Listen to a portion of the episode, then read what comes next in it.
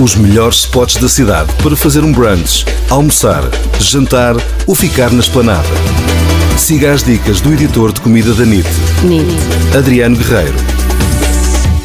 Já começou na Ericeira a oitava edição do Festival da Sapateira. Este é um festival especial onde por 22,50€ podem comer toda a sapateira que quiserem. O festival decorre até 13 de outubro e é sempre aos jantares de quarta-feira a domingo. É no restaurante Vieiras do Atlântico e a reserva é obrigatória.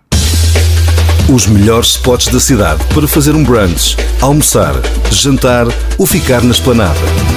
Siga as dicas do editor de comida da NIT, NIT. Adriano Guerreiro.